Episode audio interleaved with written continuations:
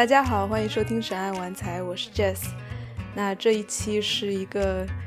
情感大解剖吧。呃，我最近经历了好几次分手，嗯，最新的一次发生在在一周之前，所以现在的感觉也是介于一个比较恢复了和还没有完全恢复的状态，所以也是一个比较好的时机来把它梳理一下，就是有一些。嗯，不会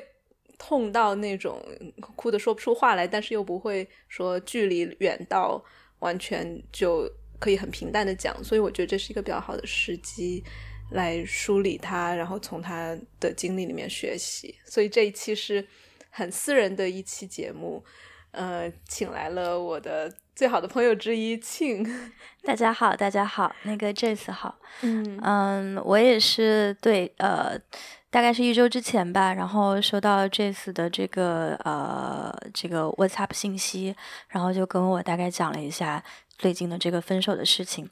嗯，然后我跟 Jace 认识了也已经有六七年了吧，嗯嗯，然后这个过程当中，他一直保持着一个记录，就是空窗期为零，甚至这个空窗期为负，所以当时我听到这个消息了之后，嗯。嗯，其实是有点惊讶的。然后那个之后，我们其实就没有再碰过面。所以今天就是来录这期播客，一个也是很多的这个，比如说分手的一些细节，呃，我其实也不是很了解。所以今天就跟来八卦，对，跟听众朋友们一起来八卦一下。然后另外一方面也是，嗯，很希望就是说。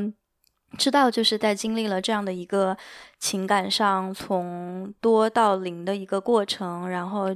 呃，这次他现在就是恢复的怎么样？或者就是我我不用恢复这个词吧，因为我觉得这次就一直是一个能从各种好事坏事当中最后都吸取成长经验的人，所以，嗯，所以我觉得今天的节目虽然，嗯，这个是在讲一个很。就是有点悲伤的事情，毕竟是一段关系的这个结束。但是我觉得另一方面，嗯，我们也不用就是说把这个事情，呃，看成是一个完全负面、完全消极，是甚至都不是一个完全让人感到很丧的事。所以，啊，对，所以我今天也很期待听到 Jazz 的分享。嗯，哎，这这会儿我们正坐在我家里面沙发上，然后阳光洒进来特别好，然后我们两个喝着茶，吃着小点心，我觉得很像那种闺蜜聚会，然后来聊一聊感情生活什么的，觉得还蛮幸福的吧。嗯，是的，我也很高兴，呃，能在这个呃夏日快要结束的时候，还能有点阳光的时候，然后可以在一起，就是分享分享各自的心事吧。嗯嗯嗯。气息，两个女人间的话题永远不停。和我关于男人，关于女人和自己，整个世界都要整理。有时候只有跟你说，才有头绪。而且我还蛮认同你刚才说的，就是。分手不见得是一个特别丧的事情，我觉得是，这也是我做这一期节目的初衷之一吧。就是基本上大家会觉得分手是一个特别难过的事情，但我我自己也没有说一定要做成它的反面，就是肯定很开心。但是我在我的经历里面，其实他，我们如果抛开说给他一个下一个定义，说是好的、坏的，或者是嗯开心的、难过的，但我会发现里面有很多的。复杂的情绪，然后它会来来回回的，有时候交替，有时候从一起出现。我觉得这些是很宝贵的东西，我想要分享。是的，是的，我也非常呃期待说听到说这里面呃复杂的一些呃情绪，嗯呃对，所以也也还是很想问一个可能。现在还是比较基本的问题，就是说，你提到说今年的这四次分手，虽然我或多或少都有了解到一些，嗯，但是，呃，呃，对，就是对你来说，这四次分手，呃，是在一个什么样的情况下发生的？太棒了，我这可以开始讲我的历史了。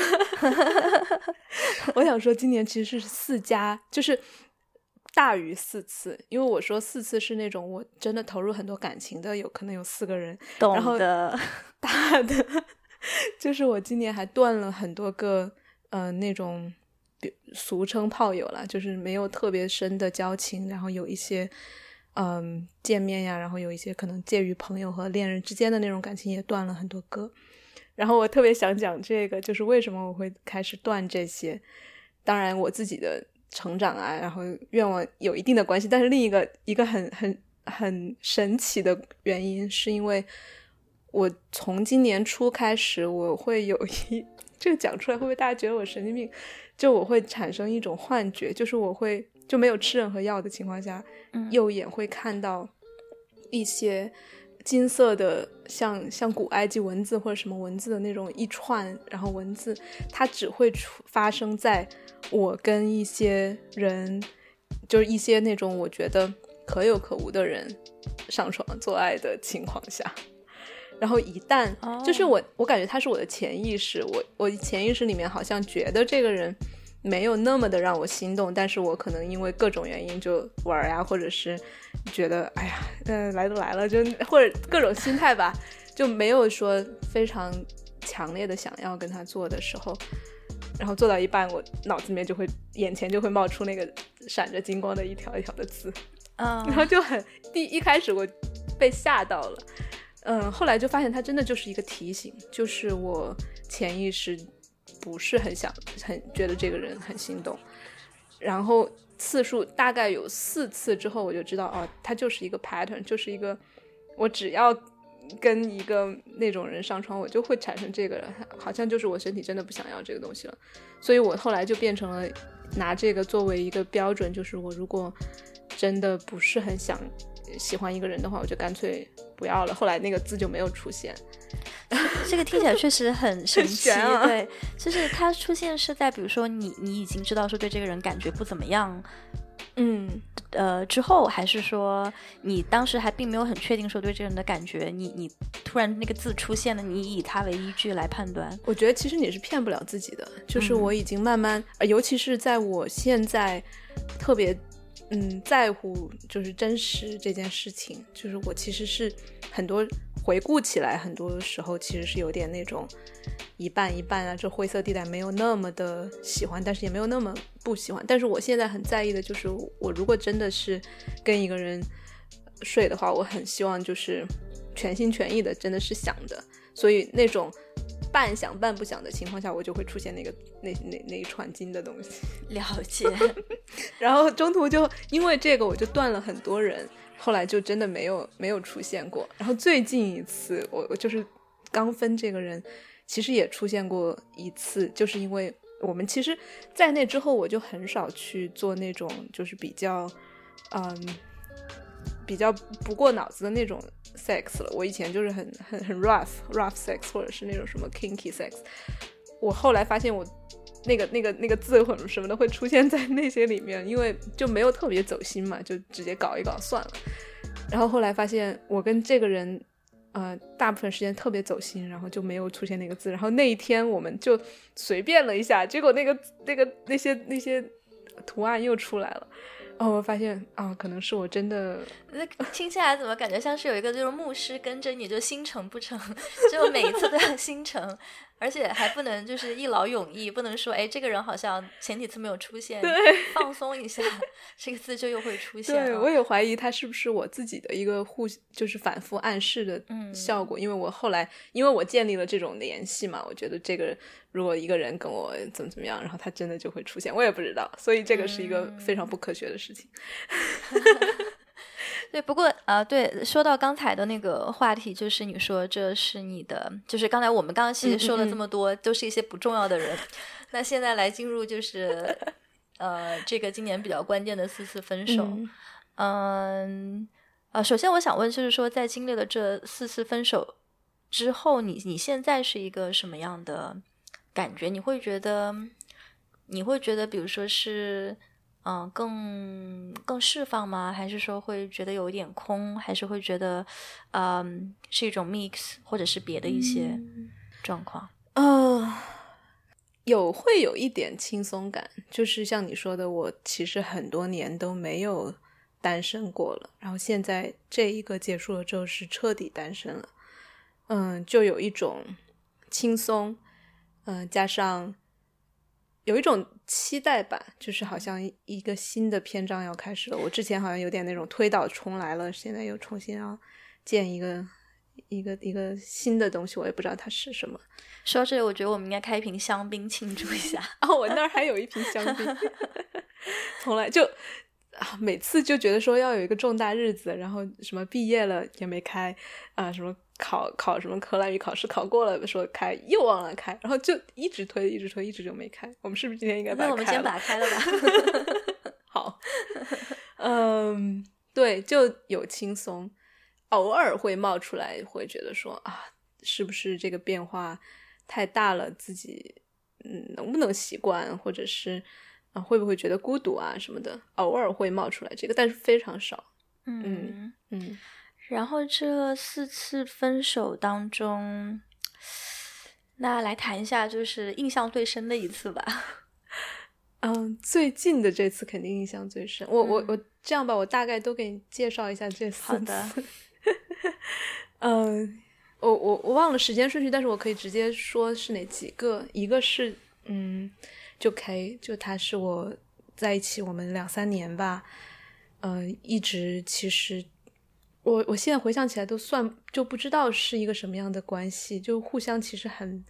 在意、很吸引，但是因为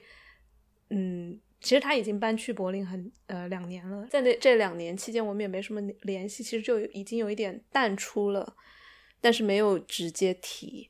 然后也是最近我们又重聚了之后，就发现过去其实很多遗憾。就我们当时我们两个都是 PhD 嘛，读博士，然后都是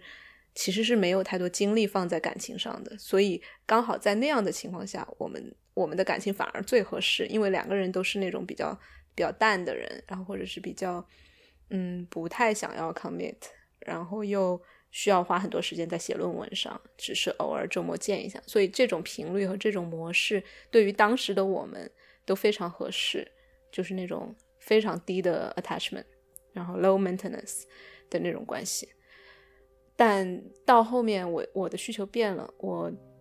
自从不读博士 不读博士之后，就自从退出呃学术圈之后，发现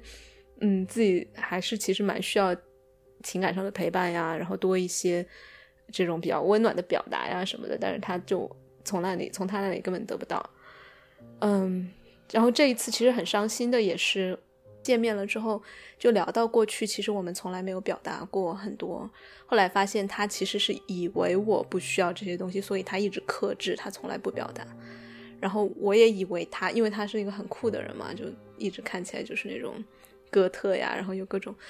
我觉得他也不需要，所以我从来没表达。然后直到我们分开的那一次聊天之后，他才跟我说，他其实就他说他说 I loved you，他用的是过去时，他说他其实很爱过我。啊，我当时听到真的就觉得好伤心呀、就是那种在爱的时候其实没有被表达过，嗯，直到分手的时候你才告诉我，而且就，哎，说到这儿就真的还是，但但当时又会觉得欣慰，就是分的时候终于有，其实我们两个互相之间，我们后来回复盘很多很多次，很多个瞬间，其实都是互相想说 I love you 的，但是因为一是因为就我刚才说的，以为对方不想要。二是因为我觉得我们当时都有那种酷儿标签的负担，就我们当时都很酷啊，很女权，很怎怎么样，特别不想用“爱”这个词，就会觉得爱太俗了，或者爱太容易被误解了，或者一万个理由，就不去表达这个东西。所以意思是说，在你们两年多的一个关系当中，他第一次说说到“爱”这个词的时候，他说的是“我爱过你对，”。哦，啊就很伤心。当时我其实也，我们两个都知道这个关系肯定是要结束了。嗯，因为就他现在也有他的伴侣，然后我也有我其他的人，当时也会觉得又这么远，然后也没有心思说去经营一段远距离的关系，然后见面的时间可能就是一一年一两次，觉得这样维持下去好像也没有什么意义，所以当时本来也就是要分的，只是我们分的时候还是会会去回顾一些很多东西嘛。嗯，就讲到这个的时候，他也会觉得很他跟我道很多歉，就说，嗯，好像没有能力，或者是没有能真正的在我需要的时候出现。就是他，他其实是还是，我觉得在那个时候还是会对我很有感情的。我对他也有，只是说我们知道了未来不会想要再继续了，所以我觉得没有用现在时。但对这个事情就一直还是觉得挺挺伤心的吧。但这一个也算是。也没有那么伤心，就是因为我们也知道说，有点是主动选择的不继续，所以就还好。嗯，那对你来说，当时在跟他分手的时候，就是呃，就是“爱”这个词是已经成为过去式了吗？对他吗？我对他的感觉，对，也是过去式。对，就当时听他这么说，只是觉得很遗憾，就是为什么当时在在爱、互相爱的时候没有说过。嗯，因为那个时候，但我也理解，因为那个时候我们两个真的都是完全跟现在比起来完全不同的人。我当时也是一个更加酷一点，或者是更加就用用各种理论包装着来来不说，为了不说爱编出无数理论，就有时候觉得好把自己把自己套进去了吧，就很复杂。其实心底里肯定是有一个部分是想要爱的呀，是是。对，我觉得，嗯，这当然本身它也是一个很有趣的一个话题，就是说你要怎么样去，嗯，就是作为一个学习过这么多 理论的人，然后你要怎么样去应对，说自己在日常生活中作为一个仍然生活在这个地球上的人，你的一些需求，就从情感上的需求到你。日常生活中陪伴的需求，然后再到可能希望能够有一些未来计划的这样的需求。我当时说到这个，就是表达爱，我我很多年以来都是特别抗拒这件事情，嗯，然后就特别不想用这个词，哪怕是自己有这种感觉了。所以当时我跟另一个女朋友，嗯，互相之间表达的时候，她也就是也是那种学术嘛，然后怎么样都都不愿意。就觉得谁说这个词谁就谁就怂啊，或者谁就谁就 low 啊什么啊？当时怎么想的？嗯，反正我们就互相都不说，嗯，但是我们就会用各种词来代替代替这个爱字。就比如说阿阿兰德波顿他在那个《爱情笔记》那本书里面，他就写他也是那种嘛，他就打死不想说这个字。然后他们他就有一天他跟他女朋友在一个咖啡馆喝咖啡还是什么的，然后吃到那个棉花糖，他就觉得那个。甜甜的化在嘴里，然后又很像他当时甜蜜的爱情，然后他就脱口而出：“I marshmallow you。”就我我棉花糖你。然后我当时就也是受他，我我好早看他这个书，然后一直记得，就受他这个影响，就我就用无数的词来代替。当时好像那个女生她说我力气很大，然后她老叫我大力什么的，然后我我就跟她说我大力你。嗯，他也，他后来又给我送个礼物，说 I love you too。就就我们大四的哦，我觉得现在觉得其实还蛮天真天真的，就是因为一些各种原因，反而阻碍了自己表达呀。像你说，你其实有其其他的需求，你阻碍他。嗯，可能某种程度上，其实也激发了你们在 表达爱意上的 对创意。嗯，只不过对确确实，我会觉得可能呃。人在不同的阶段会有不同的，确实是会有不同的需求。就是，呃，从我了解到的这些来看，就是 K 他更多是你在读博士，然后在这个还在这个学术这个话语的呃笼罩的那个时期的一个伴侣，而且其实只是伴侣之一。对，那个时候也真的特别浪，所以他也很 浪。嗯，刚好就是我觉得每个阶段你确实就是有适合的人。那你自己变了，那个阶段那个人可能就不合不合适了。是的，所以呃，到你就是博士毕业之后，其实就有在差不多是博博士毕业之后开始认识了后来的易军。对我后来对对对对，嗯，就他给我带来的变化很大，就是他他。很擅长沟通啊什么的，很擅长表达，所以在跟他的关系里面，我会越来越舒服的，真的去不带那么多理论，不带那么多一层一层的东西，直接去表达到我内心里最需要的那个东西。所以是他其实也让我有机会练习了很多。嗯，哎，对，那你如果从就是这样一个更，比如说更理论，或者至少看起来更酷的这样的一种 表达方式，或者说亲密关系中，然后过渡到跟义军的这个关系，当时有什么感到不适的地方吗？没有哎，更多的就是哦，原来这还挺舒服的，原来就直说，嗯嗯嗯，然后也会，他也真的是那种很暖呀，然后你就会可以，呃。就一直被关爱，就刚好跟 K 是反的嘛，K 特别冷，然后所以所以在一开始跟义军的关系里面，还是得到很多的，嗯，还是有被被激发起来，自己也比较比较，比如说比较居家、比较窝心这些一面，这也是为什么后来我们住在一起了嘛。但后来又跟他也分开了，主要也是因为一部分是因为，嗯，我们居住的习惯很多不一样。然后就会会有一些争吵，或者是会有觉得，哦，我觉得这些其实都是都是次要的啦，更多的是还是未来的计划不一样吧。嗯嗯嗯，对，这个就说到了一个我们两个都觉得还蛮有意思的话题，就是我也是今年开始突然开始要想要娃。卵巢异动，真的，我一直不相信这个东西。就很多年以来，我也就是又浪啊，又酷啊，然后又怎么样，觉得从来没有把娃当放在自己的心，就是整个的安排里面。但今年突然有各种各样的冲动，就想要，所以他是一个坚定的丁可，嗯，所以我们因为这个事情也知道，那肯定是不同的两条路啊，就。就分开了，了解，对对。说到这个事情，呃，我今天早些，今天早些的时候，我们也在聊，就是这个，因为身在荷兰，但它是一个 非常，就是真是非常自由，然后非常进步的一个社会，所以你周围其实是会。有大量的这个，像周老师那可能是这个酷酷儿群 群体，然后我我周围的话，其实还蛮多，就是嗯，就是可以称为就是 hardcore 女权的朋友，然后所以其实周老师提到的这种感觉，谢谢你啊，Jess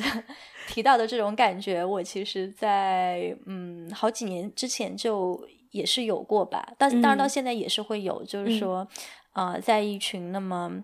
呃酷的、那么那么激进的，然后呃，在那么多的理论已经阐明了，就是养生娃养娃就是对女性的压迫。那你作为一个女权主义者，你要怎么样去 justify 说我我还想要娃这个事情？那最后的结论就只能说，就是 you are so uncool，就。就其实是会有这样的一种，我觉得可能跟国内的那个环境是完全反过来的一种一种一种一种舆论吧。对对对，呃，当然当然，我觉得我觉得呃，这个事情可能呃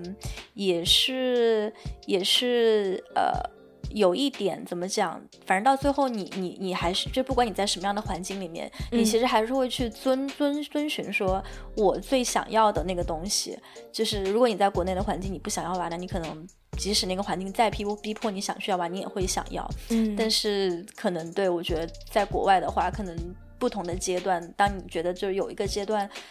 呃，觉得哎，那其实要娃是一件还挺好的事，那其实呃也。不用太受到周围环境的一个影响，但是我很我很理解，就是说你提到的那种，啊，可能有一个酷儿的身份在，然后会觉得有一点那种我要去做一些符合这个身份的 事情的这样的一种，呃，也不能说也不能说是压力吧，但是会有这样的对自己的一种投射，嗯，是，而且我会觉得更简单的来说，我觉得任何不是任何，我说我自己了，虽然。有酷儿的部分，但是我肯定也有所谓的正常的部分，或者是所谓的，就是刚好你的欲望跟跟正所谓正常人引号的正常人或者大部分人重叠的那个部分，那我刚好刚刚好就是突然想要娃了这件事情，所以我没觉得，嗯，他就不酷，或者是他就不女权，而是更多的就是，哎，你你有这个愿望，然后你你怎么样？如果你还坚称坚持自己的一些。不管是什么主义的，呃，信仰的话，你怎么样把这些信仰融合在你生娃的过程中，而不是说我坚决就不能做这件事情？是的，嗯嗯嗯。然后我说到这个所谓的正常，也挺有趣的。我之前一个朋友，他他也是，嗯，酷儿嘛，自称酷儿，但是结果他在蘑菇的旅程中，就反复的问我正常吗？现在是正常的吗？就是他他后来也说，他自己最讨厌的词就是正常，结果在在 trip 里面就这个词老是冒出来嘛，嗯然后可能就会我我也会觉得说，当我们去一味的去说要推翻什么，要打破一些常态的时候，是不是有一点就是矫枉过正，或者是嗯把自己的那个正常的那一部分也给也给抛弃了的感觉？我觉得，对，当然你如果你评价一个人说你你好正常啊，这听起来就很 像骂人的话对不。起，我之前那样。那，这里说到一件事情，这个我一定要提一下，你说，就是在这个 Jess 的博士 答答辩辩的那个晚宴上，然后他当着可能在场十十几位这个宾客，还有包括他的这个导师，就两位非常德高望重的教授的面前，然后说：“哎呀，这是庆，这是我身边的朋友中 最正常的一个。”然后我当时就嗯。但但但但但说的没错了，我觉得我应该是你周围的，就是至少当时那一桌朋友中最不酷儿的一个。对，然后，但这个就有点扯远了。但是你会就感到受伤吗？当时？嗯，不不会耶，我当时觉得这是一个还蛮有趣的，就是 discourse。对我刚我当时是有点调侃的，故意那样说的，我因为了解我周周围全是一一堆怪咖。对对对，而且嗯在那个、在那个情况下，就是你要介绍一个人的时候，你肯定要把握到他的这个 unique point 嘛。然后我就突然意识到了，哎，原来我的这个 unique point 在这里就是我是最正常的一个。那不管怎么样，你好歹捞到了一个最什么什么，对吧？你看，就对，但但是但是我理解就是当时的那种就是就是呃语境了。然后我、嗯我觉得包括就是对于一件一件事一个人呃他是否正常的一个这个 perception，其实也是会会会一直在在改变的。嗯，然后我觉得对一段关系其实也是，那你对一段关系就是说所谓正常的期待，那你在首先你在不同的国家、不同的语境下，其实是有很大不一样的。嗯嗯，然后在不同的年龄，其实也是有很大不一样的。当然，然后其实我觉得，包括我们对于呃要不要小孩这个事情，啊、也是有点经历了说，就是说，哎，那这个需求它到底正不正常，或者换个词，它到底合不合理？嗯就是我我我很想要去做这件事，那呃，我觉得像我们这种书呆子嘛，就呃，好像你完全从自己的内心出发，就总会觉得有点站不住脚。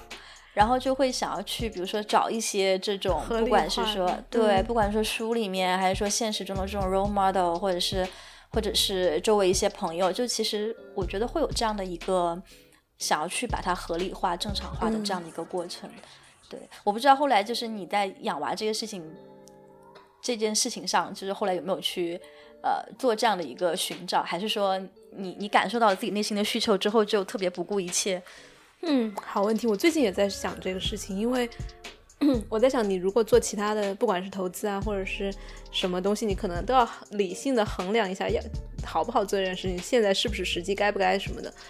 就是你因为真正的问我，你到底是为什么想要啊？我真的答不上来，可能就是一种特别生物的冲动，嗯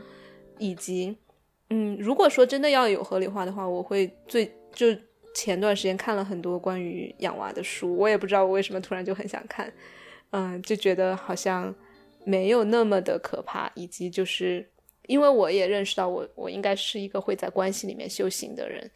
不是那种说可能会去会去当呃修道就当尼姑啊或者什么样的那种很超脱的城市的修行方式，所以我在想，可能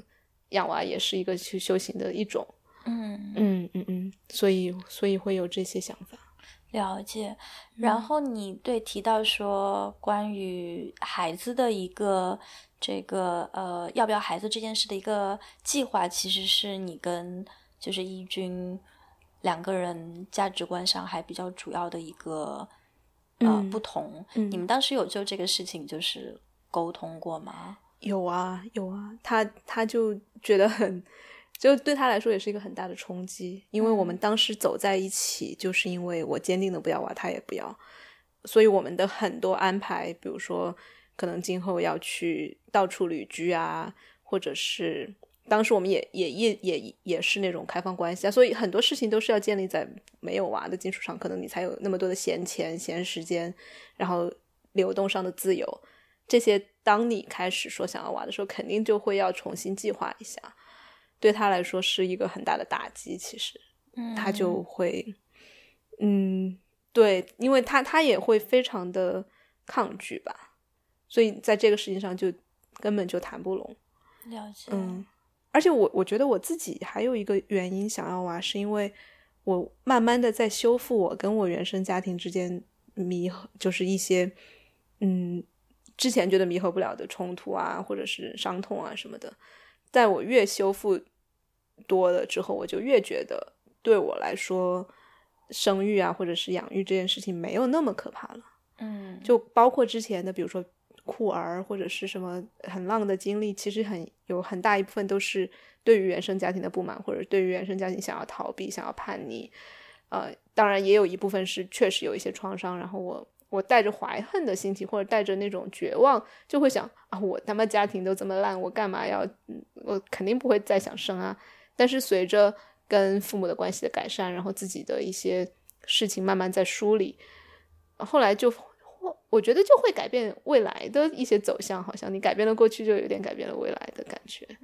我就没有那么怕生小孩了。了解，嗯嗯，对。嗯，然后对，再说到就是说这个呃养小孩这个事情，在你嗯就是异军之外，你你会觉得就是说，当你去看一个关系的时候，现在就是嗯在开始一段关系或者说决定就是 commit 之前，呃要不要小孩会成为一个先决性的因素吗？唉。我觉得这个是一个无解的问题，就我现在已经不不知道打引号的正确的做法是什么了。就就我觉得，可能如果在国内的语境下，如果你想要小孩，那当然是相亲啊，或者是就是特别直白的说，我就是冲着这个来的。这个是可以摆在桌上，对，是可以摆在桌上谈的。但是我觉得在这边，好像你一摆上来，所有人都会被吓跑似的。我觉得对，这里面有一个就是那种。文化惯例的不一样在对，但是我觉得还是落实到就是我们刚才提提过的另一点，就其实最后这还是一个个人的选择，嗯，对不对？嗯，对。那那我可能理想状态下，我还是会，嗯，希望找一个有同样至少大目标的人。我其实没有说马上三年五年就我我其实我觉得年龄不是问题，在在这边可能三十八岁八岁生小孩都不算高龄。所以我没有觉得会有那种什么所谓的剩女的那种压力。对，所以在我看来，只要你有这个方向，然后五三五年七八年其实不是问题，不是说马上要，不是马上要，对。但依然就这也是我最近很很伤心的嘛。就最近的这一次分手，就是因为我我没有说马上要，只是我提了，然后结果对方被吓跑了。我确实觉得，就是这里面应该是会有一些这种就是文化的差异差异在，然后有一些这个沟通策略，有一些就是也许就是 A B C D E 可以就是嗯不一样的地方，但是我觉得最根本的原因其实还是在于，呃，它它反映的其实是就是你们两个人在对于未来方向的一个很重要的一个 element 上是有不一样的。呃，这个计划不一样的这个 vision 的，是。然后这个事情其实我现在是这么觉得，我觉得比如说要不要娃和比如说未来我们要在哪里定居，我们未来想要一个什么样的关系，呃，就这些东西其实它是平行的，就没有一个就没有哪一项说是更酷或者哪一项更不酷。对，对我觉得对方倒也没有说用酷或者不酷来判断这个标准，因为。现在其实大家都这么大了嘛，也不会说照着姿势怎么样酷来生活，更多还是怎么舒服呀，或者怎么样符合我自己整个人生的规划。所以那刚好不碰巧的就是我跟义军或者跟现在最近的这一位都没有同样的规划，那也就是一个。不合适的问题嘛，就是 incompatible 的，是的，是的，嗯，所以这样在这种情况下，你想要他改变来符合你，或者你改变符合他，都是一个不切实际的要求。是，就类似于你是你是鸟，他是鱼，然后你希望他在空中，他希望你去去水里，这个就在这些问题上，我觉得就没有太多必要去，比如说什么沟通啊、协商啊，我觉得这是到了一个就是要分道扬镳的一个话题上面了，那就再再不舍得也没办法。了解了解，嗯对，嗯，对，说到这个，我就我插一个，就是我觉得对我来说，比如说嗯这个，嗯，那个决定要不要开始一段关系，呃，中间有一个还蛮重要的一点是，就是政治立场是否一样。我理解，对，然嗯后嗯呃，之前我觉得前段好像也看看过，就是有一些这个呃网上就有在说那个证件不一样的人到底能不能愉快的上床，然后我觉得 对于我来说还还蛮难的。然后对我觉得其实这个呃，就是每个人可能都会有那么。那么，那么，那么一些点，嗯然后这嗯些点就是他到底最后是触到哪一块儿，嗯、就是有有就有有一些东西可能是你呃一旦不一样了，那开始都不能开始，但有一些可能是那我们可以开始看一看，然后也许嗯可以一起磨合出一些未来的计划。然后我觉得，嗯。可能养养娃或者生娃这个事情，现在看起来是不是就是对你来说更是后一种的这样的一个状况？哎呀，你问的我，我自己也不太，就因为我老把这个事儿呃提嘛，就好像显得它特别，就是我现在唯一的追求一样。但是仔细问，是不是我好像又觉得没有那么的，是的，就是嗯，非要它不可，所以我也就有点不确定，说它是不是就像你说的，跟跟证件那么那么原则性的东西。对因为我觉得很多人也没有。也没有很很很在在乎，觉得在乎政治立场这个其实还应该不是所以，我很好奇你，就是政见不合，然后会有 会会引发什么样的冲突，让你觉得，比如说他他真的活得特别好，就还是不行吗？我觉得你嗯起码要先能聊上天吧，哦，对不对？然后我觉得政治立场这个东西是很难掩藏的，就是可嗯能你可以掩藏说，哎，那呃，比如说，如果我作为一个，就我当然我不是啊，但是比如说有一些这个这个呃 vegan 或者 vegetarian 的朋友，他们会不会比如说一下子就说自己是，然后尝试这个呃呃呃。就是就是掩藏一下自己的这种呃，就饮食习惯。当然，这可能不是一个很好的例子，但我觉得你其实有很多东西你是可以就是隐藏的，比如说我喜不喜欢某一个歌手，或者说嗯我到底这个呃喜不喜欢吃披萨，就是这些东西是可以隐藏的。但是我觉得政治立场这个东西你很难去呃隐藏，然后所以所以其实 就会有一种而且它其实会体在言行举止里面体现你的价值观，然后也体现我我我我大概明白你的意思，就可能不太好表述。就那种比如说跟你政见特别不一样的人，可能会表现出在某些事情上表现出傲慢，或者相反，你可能在他眼里表现出傲慢，或者是表现出不屑，或者表现出什么样的愤怒，那个东西刚好就是你最过敏的点，然后就对，我觉得可能也是因为对政治这个东西它有点就是无所不包，所以在很多细节嗯里面你就一下子会、呃这个感觉到，对对触到，对对对，嗯嗯嗯，对嗯，不过就是还是话说回来，就 是嗯、呃最近的这个这个呃。最近你最近的这次呃分手，你刚才有提到，它其实呃也触发了你很多个人的一些呃反思，嗯，然后可嗯能跟今年早些的这个分手还有点不一样。嗯，嗯你会觉得对，嗯，我会发现我最大的一个就发现吧，就是我这一次分手真的是一个算是无无痛，呃，也不算是完全无痛，就是低痛吧，低痛分手。就头几次可能还会有很多的伤心啊，哦，刚才还漏讲了一次，尤其是那一次最伤心，就是跟我一个 role partner，就省父的一个伙伴，嗯嗯 W，他叫就简称吧。嗯，跟他分开的时候，我觉得特别伤心。嗯嗯，因为跟他分开很有很多命运捉弄的成分，感觉就我我们开始一开始感情特别好，突然有一天我我不是在做蘑菇相关的工作嘛，然后去了一个公司，然后那个公司刚好是他前女友在的公司，然后我们两个就会要有非常非常近的合作。就因为这样，他就不想再，因为他也不想见他的前女友，他觉得他们两个之间还是有很多没有扯清楚的事情，然后又知道我要去那个公司工作，就会觉得说这个关系太复杂了，他是有点那种回避型的吧，所以他就干脆一一刀全部切断，我我前女友也不想管了，然后你也我也不想，因为这个事情我觉得太复杂了，我丢掉，就说断就断了。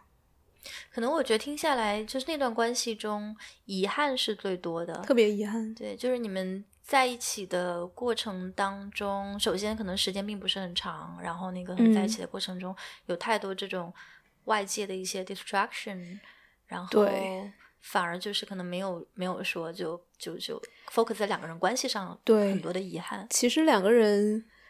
我最后也觉得很纳闷的，就是说亲也亲，说说近也近，因为他也跟我讲，我们互相讲了很多就是很脆弱的东西，嗯嗯，包括一起也去去旅行啊，就去省府啊，就有很多共同的经历，也有很多就是他从来不会分享给人的，不管是性方面还是其他家庭方面的东西也讲给我，所以就会有很多亲近的地方。但是另一方面，不亲近的又表现在好像没有任何的，就说断就断了嘛，嗯。也没有很多牵挂呀，或者是甚至是一些安排呀、计划呀，或者是那种东西，所以会让我觉得，我最后一次见他的时候，我也跟他说，这是我觉得最可惜的地方，就好像那么我们互相堆积起来的那么多的觉得很珍贵的东西，一下子就烟消云散了一样，就没有了。嗯，这是我至今想到都还是觉得很伤心的地方。嗯，而他，但但我同时也知道，很多时候这些东西不是不是我的错，因为他有他的，嗯，不管是偏好也好，还是他这么多年以来处理事情的回避的方式也好，我觉得这是他的 basically his shit，对他自己的一堆屎没有弄干净，他自己也嗯不知道怎么样去面对这些东西，所以一直逃，一直逃。包括最后一次我们见面，我其实还是很希望，不管是以什么形式保持联系的，但是他就说，能不能给他这个主动权，让他来主动联系我，而不是说我每次发信息给他，然后他感觉很被动，或者是被 push 了来被动的回应我。我说 OK，那那我也尊重你这个想要主动的这种愿望。从此以后他就没联系过，然后我就觉得啊，好是真的讲到这个事情很伤心。会觉得这整个关系还不光是说是不是亲密关系，而是说跟你这个人的联系，在他那里好像没有被珍视。嗯，会会有点这种感觉。就但你有没有可能就是说，也许因为他还正在忙于他自己的各种 shit，所以他其实真的，他我知道他也处于很大的一个人生危机里面，他的嗯事业也好，他的家庭很多东西都在破碎，所以他自己其实也是在很 struggle，很很挣扎着把所有的事情想要弄好，但是又弄不好。他其实确实是很，他也不知道自己在干嘛。所以在这种状态下，我有时候会冷眼冷眼旁观一点，就是觉得你现在确实没有能力去爱一个人。别说爱一个人了，你你连好好的站出来去沟通或者是去表达，可能都做不到。对他整个人是破碎的时候，嗯你即使作为一个亲密关系的 partner，你也没办法把它粘粘粘起来。对，我知道那个不是我的工作。对对，但对就还是会有很多的遗憾。对，嗯所以我我觉得我现在真的是能够撇清这些，所以就是哪怕是再心痛，就是很多的遗憾，我也知道它就是单纯的就是悲伤，就很很很难过，很遗憾，但不会变成说是我不好，或者是是我不值得爱之类的，我完全不会有这种想法。你觉得意识到这一点，呃，有有一些过程吗？是说你一开始就很意识到说，嗯，我是值得被爱的，还是说中间也会有过一些质疑？嗯，好问题。我觉得之前可能没有这么明确的意识，之前可能偶尔会开始有一些自我攻击的一些想法，就是啊，我怎么这么不好啊，或者是或者就是一种泛泛的说啊，我怎么关系都处不好啊？其实这是也是一种自我攻击嘛，也是一种不自爱。但我最近这两次就跟跟这个人，还有最近的这一次，都会慢慢的有这种，嗯，不是我的问题，而且会特别明特别明确的脑子里面会有这种声音，就是你不爱我没关系，我爱我自己。嗯就会非常非常坚信这个。嗯，至于他到底有没有一个过程，有的，而且我觉得跟关系没关，就是他整个的过程就是我自己人生的过程，就是从一个不确定自己爱不爱自己，甚至是很多时候有恨自己的部分，到我现在特别就在各个生活的各个方面都可以非常坚定的说我很爱自己，所以它自然而然应用在分手的领域，那当然也是我觉得不会是一个例外，不会是一个我不爱自己的一个理由。嗯所以在这一点上，我觉得特别特别想庆祝吧。就这一次的嗯分手，就很很难过，也哭也怎么样，但是一点真的就没有触及到我内心那个比较比较坚定说影响不了自己的那个部分。嗯嗯是对。对对你这样说起来，嗯，我也意识到，就是说，对分手为什么是一个非常痛苦的过程？嗯嗯，这中间肯定是有说你要跟一个人切断联系的那种悲伤。嗯就嗯，往大了说，可能跟你的一个至亲过世嗯是有一点可以类比的地方对的。，或者甚至就是自己断了一条腿之类的。对，但嗯除此之外的话，我觉得分手要从一个分手当中就是 recover 起来的这个过程，它为什么比如说跟至亲过世这种还是有点不一样？是因为呃，这是一个有一点主动选择的意味在里面，嗯就是你的嗯。就是比如说，或者是你决定要分手，或者说对方决定要分手。特别如果当时对方决定要分手的时候，这个时候其实是会对被分手的这一方的打击吧，或者嗯说对于自己的自信存在的意义，就这个事情，其实是我我会觉得，这可能是分手在悲伤之外又增添了很多痛苦的一个很重要的原因。所以我觉得刚才你提到的这个，能够把自己就是分离出来，能够意识到说对方他有自己很多的问题要处理，然后对方肯定也是一个好人，嗯但只是说这段关系就是 it doesn't work，然后并不是说，并不是对对对你对你这个人的否定，所以我觉得能够意识到这一点，能够有这个自我的有有有这么一个自我在那里，就是去去去跟自己对话，我觉得这个真的真的特别特别的重要，特别特别的值得庆祝。嗯嗯嗯，而且当我意识到这一点之后，我会发现，就不带额外的苦的那一部分的悲伤，其实是很轻的，它不是人们所想象的那种分手的那种痛彻心扉的痛啊，或者是连续很久的痛。我觉得连续很久的，真的可能就是戳戳戳到了自己的自尊心，或者戳戳到了自己对于嗯感情的信心，或者戳到了 anyway 就是某一个自我的方面。对但是我觉得我现在这个部分还蛮坚固的，所以嗯分手本身的悲伤，对我来说，哎，我当我意识到这一点之后，我会带着特别好奇的感觉去看，哎，这个悲伤好像还很少有人，或者我身边至少没有人跟我说过，然后我自己好像也之前没有这么清晰的经历这种不带自贬的悲伤是一个嗯。什么样的形状，是一个什么样的感觉，什么颜色，我就很想去去揣摩它，嗯。所以就是这种好奇心还蛮多的。嗯嗯。嗯。而且就说到这个自爱的这个部分，我发现这也是为什么我觉得这几次分完之后我会很畅快，就是因为我就最近这一个我分掉的这个，他自己其实还是有很多不太自爱的部分。嗯那我觉得我不是他的拯救者，我也帮不了他，嗯所以在这个点上来说，他的一部分的不自爱，其实导致了我们关系的，嗯，没有办法继续继续进行下去。因为其实我们分手是因为我跟他表白，我我告诉他我其实是可以爱他的，而且我也很想要。我我我是因为自己很爱自己，然后也很爱这个世界。我觉得我对他的爱有一点那种，就直接是因为我我爱我自造己散造物主的爱也不是造物主的爱，就是有一种从内而外释放过去的，就不是那嗯种说我我非要依靠你不可，我我嗯不是那种很很依赖的爱，但是他被那个东西吓到了，他会他会脑子里面产生故事，他会觉得说这是我在想要，嗯，不管是想要束缚他或者怎么样，但他自己也告诉我说这不是我的原因，是因为他自己过往的不管是家庭还是感情的经历，让他每听到这种表达都会有一种不自由的感觉或者不真实的感觉，就是他感觉他自己没有办法做自己了，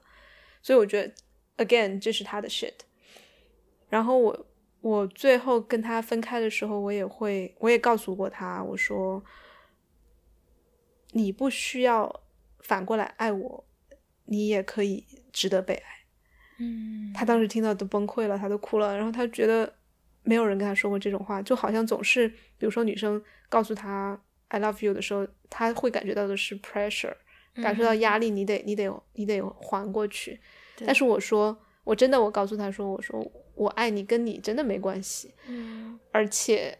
你不爱我不影响我爱自己。我说反过来，我爱爱不爱你，然后你反不反过来爱我，都跟你这个人值得被爱没有任何的嗯关系。他他真的他哭得很伤心，然后他觉得这是他一直他说他打心底里不相信，他他打心底里不相信自己值得被爱，嗯就听的其实是很心疼的一些话。嗯他一直以来有这么这么深的一些信念，他觉得不值得，或者是别人爱他是因为要束缚他。那我听到这个，我也知道，那我也没办法呀。嗯我是带着挺，还是一就很善意、很包容的一种爱来来来伸向你。但如果你接收到的是另一种信息的话，那我也没办法。就我们在一起相处，也会发现，就是每个人其实都是带着一张网的，他的过往，他的他的所有的东西，他都是我们看到的是一个人，其实他背后有太多东西了。而且如果你不去有意识的去梳理那些过往的话，他们就会在当下跳出来，像是一个鬼一样，把别人的话，或者是把把你自己的一些东西歪曲成为过往的那种很恐怖的影子。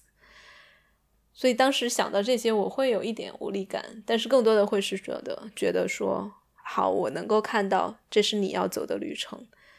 他自己也在很努力的去用，不管是咨询还是其他的方式，他也意识到这是他要做的功课，嗯所以我更加会觉得说是，除了就是他说他可能感在这个阶段感觉不到爱我之外，我觉得这也是他身处的阶段跟我不一样吧。就因为我自己已经，嗯，感觉很能够自己给自己像一个发电机一样提供爱了，所以我才有才要想去组建家庭，想要去爱一个小孩。但他可能没有到这样一个阶段，或者是他甚至这个不是他的修行的路，因为他自己这说来也很好笑，就是我们一开始关系很好，他自己也想要家庭，到他去中间去十日内关去了十天，回来整个人就变仙儿了，或者是变得不接地气了，嗯，他就可也有可能是他找到了他真正的路，因为他他也不确定，他说的有可能他今后的路就是一个嗯独身修行的这样一个路，那所以在这样的情况下，我不管最后他是什么路吧，也不管他，但是我能够知道的是他有他的路要走。那如果我我们幸运的话，可以同一段路，但是不行就现在就是我们的路好像就要分开了，嗯，就是这样一个过程。那都是过程，那都是过程，啊，一切都是过程，那都是过程。嗯，哎呀，听起来也真是感觉非常让人非常又嗯、怎么怎么说呢？就是又羡慕又心酸。为什么？嗯，心酸那当然是因为呃，就是看到两个还是比较这种呃，有两个好人，两个也互相都相爱或者至少是有好感的人，然后最后没有能走到一起，就是这个，我觉得这个是当然就是影视作品 带给我们的一种这种可能也不符合现实的预设。但另一方面，我我真的是能感觉到，就是非常羡慕你的状态，就是说能够自己成为，嗯，这个自己自己成为自爱的提供者，并且就是呃，希望说把这份爱就是延伸出去，延伸到周围的朋友，甚至是可以给一个啊。他现在还没有办法给出 commitment 的亲密关系伴侣，给到他可以说是无条件的一个爱吧，就是我爱你，不需要做什么，你不需要就是变成谁，你不需要，你现在都不需要回爱我，就是我觉得这是一个，这是一个非常，就是非常非常让人羡慕的。这是什么样的精神？这是国际主义精神。哎呀，国际主义现在都做不到这一点，我跟你说。嗯，对，不过。对，那嗯，对我们之前还好像还提到，就我们也就算分手了，也有时候会聊嘛，就说为什么当时会互相吸引在一起。就其实我们我跟他非常像，就是这也是为什么我我很喜欢他。就他，我们我们很多兴趣爱好相同，什么跳舞啊，我最开始就跳舞认识的，嗯，神父呀，然后 kink 呀，呃。还有性啊，各方面也很契合，然后我们也都很喜欢冥想、禅修这些东西，也有一些就各方面啊，还包括包括呃身就是沟非暴力沟通啊啊一些身身体的，他他自己也是一个治疗师嘛，然后我们也会交流一些关于创伤啊这些东西，然后我们后来就很有趣的发现。这恰恰就是他不想要跟我在一起的原因之一，就是觉得我跟他太像了。嗯，就我们就开玩笑说，你看，这就是因为我很爱自己，所以我很爱一个像我的人，然后你很不爱自己，所以你不爱一个像你的人。非常有趣啊！是，但反正在这整个过程中，我除了这个很自爱的这一点，我还有其他的很多。想要庆祝的地方，就是整在这一段时间，我我观察到自己处理分手的方式，或者是观察听起来还有点太太超脱了，而是我真的去体验这这这些日子以来，我发现我自己真的不太会去，几乎没有了，没有去 distract 叫什么转移，或者是或者是麻木麻痹自己的一些行为。嗯，我发现在回顾我过去的。一些分手的时候，我还是会有，比如说特别十来年前，如果分手的话，我就会去，会去吃东西啊，或者去去呼朋唤友出去玩呀。在在嗯一两年前，可能这些东西不会了，但是还是会去不断的去看书啊，去所谓的一些健康的转移，什么去运动啊，去散心啊，做很还是很多 doing。但这一次我真的是，我如果伤心的话，我真的不会转移了，我就可能顶多就是倒一杯茶，然后我就开始就在这个沙发上，我就蜷在这儿，开始真正的进进到那个悲伤里面去，或者有，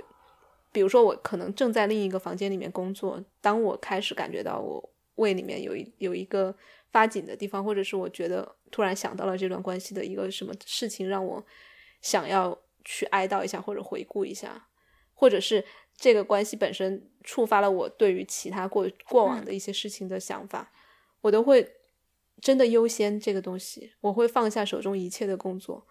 这可能也是自由职业比较好的一点，没有在办公室里面，嗯，会放下一切工作，我就回到沙发上或者回躺在床上，去把这整个感受过一遍，不管多么难受，不管多么想不通，就。当下产生什么感受，我真的就是进去了。嗯，我会发现它比所有的一切的麻痹的也好，嗯，转移的也好方法，对我来说都直接，嗯，都更加让我是我现在想要想要做的事情。就以前，比如说你你你吃东西，你喝酒，你做什么，看电影、看剧、刷综艺这些东西，能够暂时的麻痹掉、转移掉你的伤，你的分手的伤。你的悲痛，但是我现在发现，当我跟自己相处，然后回到回到这种，就只是做，只是去感受它，很快它就会变成其他的东西，嗯，很快就，嗯，要么是没有了，当然他后面也回来，我也没关系；要么就是变成了一些，就比如说我们刚才呃私下里讲到的一些事情，你从特别大的悲伤、愤怒、自卑，突然变成了很强的力量。对，嗯，所以最近这这几天，我基本上都没有不午休了，就可能吃完饭，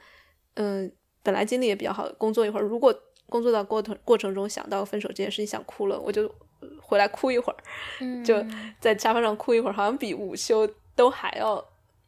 哎 energize，就给我很多的精力。就因为我突然感觉这些东西在你身体里面流动起来了之后，就没有那么嗯也不可怕，而且它也能够释放掉你的很多堆积起来的压力啊、情绪什么的。然后，这是我至至少对我来说找到的一个比较有用的方式吧，来度过这段时间。嗯，所以分手其实也变成了一个修行和成长的一部分，并且这个过程它本身，我觉得很好的一个状态是，嗯，虽然有难过，有有悲伤，但是你并没有在 suffer，嗯。就是你其实呃，可能说享受有点过，但是其实是在呃很平静的去，就是 go through it，你是在很平静的，就是说至少是体验这个过程吧。嗯嗯嗯。对，而且我我真的现在会觉得，如果每一天的每一刻都是修行的话，分手一定不是例外，一定是如果你平时觉得怎么做是你想要成为的那个样子，比如说我平时就觉得说有感情有情绪来了，我就是要去接受它，就是要去观观察它、体验它，嗯、看着它变化，感受它的变化，那没理由分手的时候不这样做呀。嗯，这就是相当于是我希望我的所所所要走的这条路是一致的，嗯。嗯嗯，包括我也就是通过这一次的分手，我也看到我自己真的很适合的一条路，就是在关系和社群里面修行。这两个就关系和社群，那关系目前没有的话，但是我也可以反思过去的很多关系嘛。嗯，那与此同时，我也看到社群的力量非常的强大，这也是另一个原因，就为什么我在这段时间里面没有没有 suffer，没有，尤其是没有一个人躺在那儿 suffer，就是因为对朋友其实也是社群的一种，我会我会第一时间跟你说，然后也不会让我我好像有告诉过你，我好像确实是不需要你的什么安慰啊、开导啊、建议啊，嗯、怎么样的，我希望你听着就好，然后也、包括嗯、呃我我也跟你说，如果我需要的话，我会告诉你，以至于你不用说啊猜测我这会儿到底想不想让你关心，我觉得这些都是。嗯，我有很多放心的朋友能让我说这些话，嗯嗯，然后另外就是我去，我会，嗯，几乎每天吧，或者隔天就在一些 circling 的社群里面，每天都感觉像是像是保持一种，就像你每天刷牙洗澡一样，保持一种精神卫生的感觉。我会去，嗯，不管去到那个小时里面能不能体会到分手的这个事情，如果有的话，我就跟他们讲一讲；没有的话，我就体验那个当下。所以有个社群，感觉像一个有一个东西兜着你一样，有你嗯你总会，嗯，不会说是因为一段短感情断了，你整个人的那种支持系统就断了。对，所以包括我的那个章鱼觉醒的中就中文的社群也是，我们最近也开始做 circling 啊什么的，也会让我觉得，哎，这我生活中失去的真的只是很小的一部分。嗯嗯那如果嗯、我们来展望一下未来的话，你会觉得在什么样的一个？你会觉得这些今年的这些分手的经历会呃影响你对关系的认知吗？就是在什么样的状况下你会接受说再进入一段新的关系？啊，好问题。我身边最近有一个很好的朋友，他他已经他就去年分手了之后决定独身，不仅是单身，他还有就是 celibate，就是不不做爱，已经好几个月了。然后可能他，但好好几个月很短的好吗？吗？你看，你看，但是你们这种已婚妇女几个月不做爱太正常了，对吧？呃，对他来说，他可能有九个月没做了一个女生，但他好像说是为了也是就是让他更清楚知道下一段关系什么样，但我感觉他也好像没有特别那个，就搞清楚自己要什么，就所以我觉得好像让自己禁欲不是一个特别对我来说可能不是一个特别好的办法。我现在已经已经开始在为自己那个找退路了。我不要不要禁欲，但可能还是要要 保持单身。其实我觉得我还有蛮多这样的，